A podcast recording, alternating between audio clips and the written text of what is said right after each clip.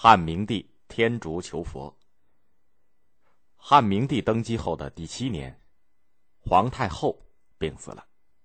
汉明帝很爱他的母亲，他心里像没有着落似的，很难受，晚上老是睡不着。有一天晚上，他做了一个奇怪的梦，看见了一个金人，头顶上有一圈白光，一闪一闪的在宫殿里摇晃。汉明帝正要问他是谁，从哪儿来，那个金人忽然升空往西去了。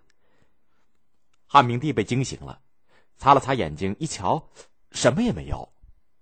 烛台上的那只蜡烛呢，正在一闪一闪的摇晃着。他对着蜡烛出了一回神，天也就亮了。汉明帝把这个梦告诉了大臣们，大臣们都说不上这个梦是凶是吉。汉明帝说。听说西域有位神，叫做佛。我梦见金人是往西去的，说不定就是佛。博士傅毅说：“皇上说的对，佛是西方的神，还有佛经呢。从前骠骑将军霍去病征伐匈奴，带回来修图王供奉的金人，据说那个金人是从天竺传到修图国去的。”武帝把金人供养在甘泉宫里，后来金人不知道哪儿去了。汉明帝听了这番话，就派郎中蔡阴和秦景往天竺去求佛经。天竺也叫元毒，是佛教创始人释迦牟尼在公元前五六五年降生的地方。释迦牟尼生在尼泊尔，现在的尼泊尔和印度，在古代的时候总称为天竺或者是。元独。他本来是个小国的太子，从小在宫里享受荣华富贵。后来长大了，看到衰老的人和害病的人那么苦恼，心里挺难受，更别提看到死人了。他觉得人生就是痛苦，还不如不生在世上倒好。做了人，谁都逃不了生老病死。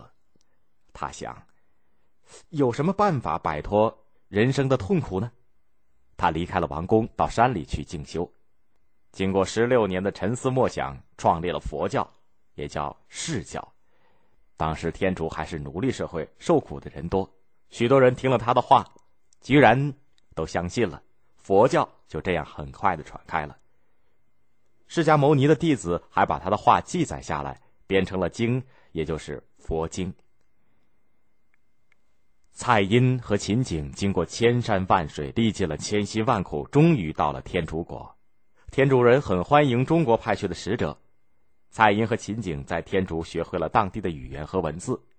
天竺有两位很有学问的佛教徒，一个叫做摄摩腾，一个叫做竺法兰，也学会了中国的语言文字，帮助蔡阴和秦景懂得了一点佛教的道理。蔡阴和秦景邀请他们到中国去。他们就欣然同意了。这么着，蔡阴和秦景带着两位天竺僧人，还有一幅佛像、四十二张佛经，回到中国来了。他们用一匹白马驮着佛经，经过西域，到了洛阳，安顿在东门外的鸿胪寺，那么也就是招待外国人的宾馆。蔡阴和秦景朝见汉朝的皇帝，呈上了佛经和佛像，引荐了两位僧人。汉明帝看见了佛像。也记不清是不是就是梦里梦见的金人儿翻了翻佛经，一个字儿也不认识。摄摩腾和竺法兰给他讲了一段，他也听不明白。他吩咐人修理鸿胪寺，把佛像供在里面，请两位天竺僧人主持佛教的仪式。那匹驮有佛经的白马呢，也养在里面，所以鸿胪寺就被称为白马寺。汉明帝听不懂佛经，王公大臣也不相信佛教。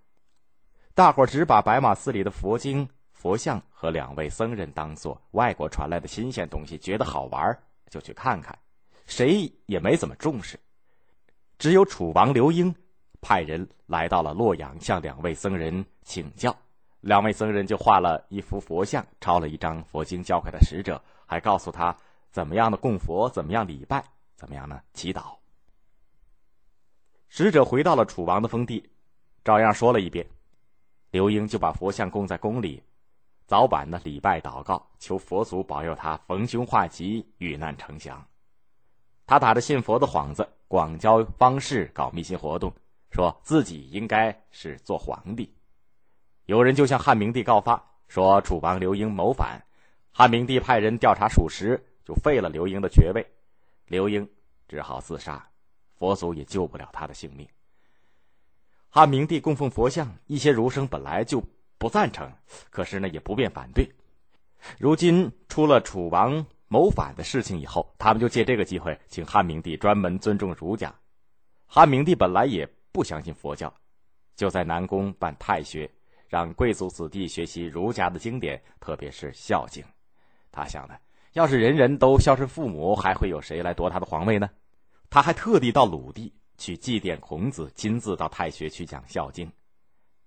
汉明帝办太学，培养了一些喜欢读书和写文章的名士，可也有一些书香子弟呢，居然抛了书本，扔了笔杆。他就是大学问家班彪的二儿子班超。